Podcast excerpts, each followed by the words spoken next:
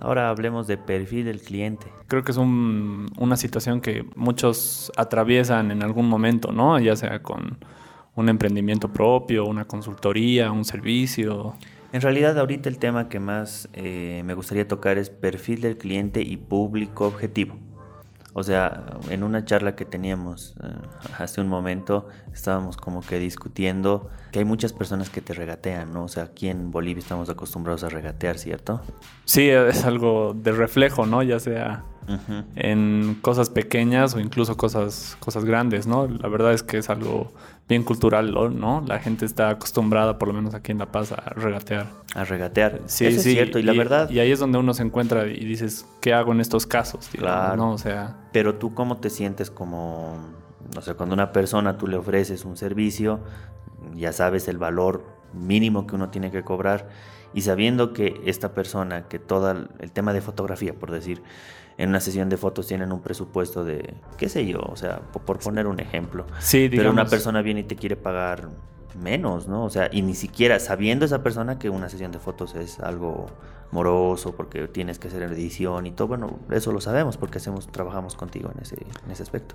Sí, sí, ahí es donde uno se, se encuentra con esas situaciones que normal, ¿no? Que, que le ofrezcas un presupuesto al cliente, el cliente te rebota una contrapropuesta y ahí tú te encuentras con esa situación. Bueno, algo que en general por ahí empiezo a aplicar es preguntar primero cuál es tu presupuesto, ¿no? Ya es así más o menos de reflejo, ¿no?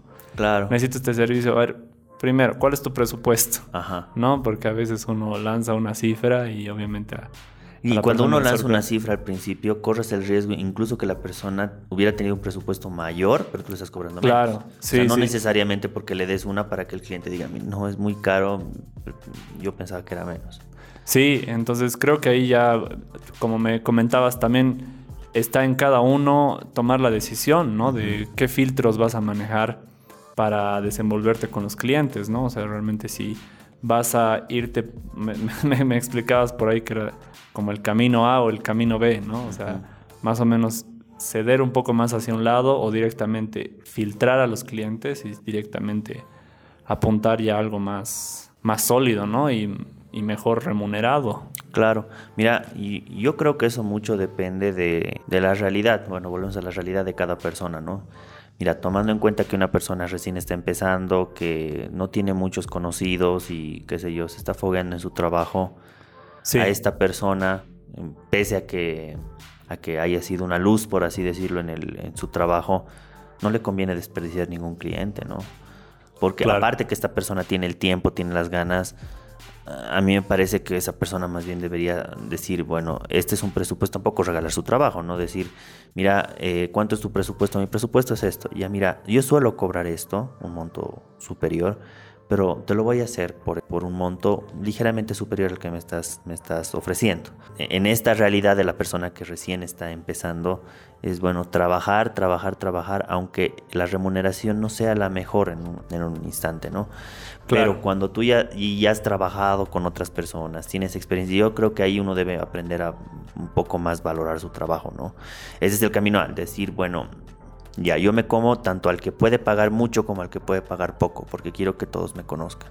Pero existe también otra, otra realidad, una realidad de una persona que ya ha trabajado con, con marcas buenas, que, que es súper responsable, el tema de que sea proactivo de ideas y, te recomiende de que tú hagas lo que el cliente te dice, pero tú siempre estás como profesional para dar una recomendación y decir, mira, sabes que eh, es muy buena la idea que presentas, pero yo creo que no está abocado a lo que al público, ¿no? Porque, qué sé yo, una, una empresa de, comida gourmet que quiera ponerle colores pastel y todo, o sea, ese no es tu público. Tú quieres que vengan otro tipo de personas desde el mismo color, tiene que.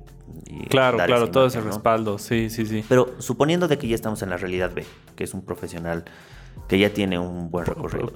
Ya. Yo creo que ese profesional no debe regalar su trabajo. Claro. O sea, por más necesidad que tengas, no puedes regalar tu trabajo. Y ahí ya tú decides. Yo creo que cuando ya tienes ese nivel de experiencia y, también con qué tipo de gente te sientes a gusto trabajar. Con la gente que te regatea y, te, y todo quiere barato o con la gente que realmente valora tu trabajo y te paga lo que, lo que es. O sea, tampoco estamos poniendo de que tú vas a cobrar mm, algo... Unas cifras extra- una- astronómicas. unas cifras que astronómicas que el cliente directamente directamente no puede pagar. Claro, claro. Pero si quisieras cobrar unas cifras así, ya pues haces consultorías y te vas a las empresas que, que, bueno, sí están dispuestas a desembolsar un monto y un presupuesto un poco más fuerte, ¿no? Entonces, nada, ahí entraría esto que hablabas del perfil del cliente. ¿no? Claro, O sea, del perfil. ¿Con qué, qué perfil, qué persona quieres que trabaje contigo? Porque mira, te soy, te soy honesto y muy sincero, el buscar clientes que valoren tu trabajo, buscar un montón de clientes que realmente te pagan lo que te tienen que pagar, valoran tu trabajo, creen, bueno, se dan cuenta que el diseño no es solo hacer un loguito y dicen, ah, pues este loguito me estás cobrando mil dólares. Bueno, pero a ver, ese loguito ti- tiene una historia, refleja lo que tú quieres, yo creo que sí, sí va de acuerdo contigo. Pero también hay personas que hacen ese loguito por 100 pesos, ¿no? Claro. Ya, Sí, pero, pero no tienen pues ese, ese trasfondo de, de todo lo que tú has estudiado en tema de marca y todo eso. Claro, justo encontrar, veía una imagen en un momento que decía, eh, conozco a gente que me cobraría menos.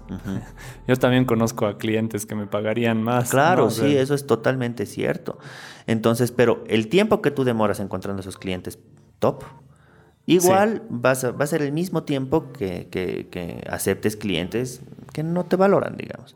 Claro. Entonces, yo creo que como el tiempo es escaso, es mejor irse por el perfil del cliente con el que te gustaría trabajar.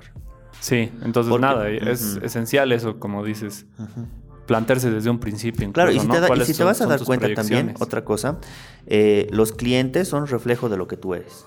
O sea, si tú, Ajá. si tú tienes clientes, los clientes siempre se van a ir por la persona más que por el servicio.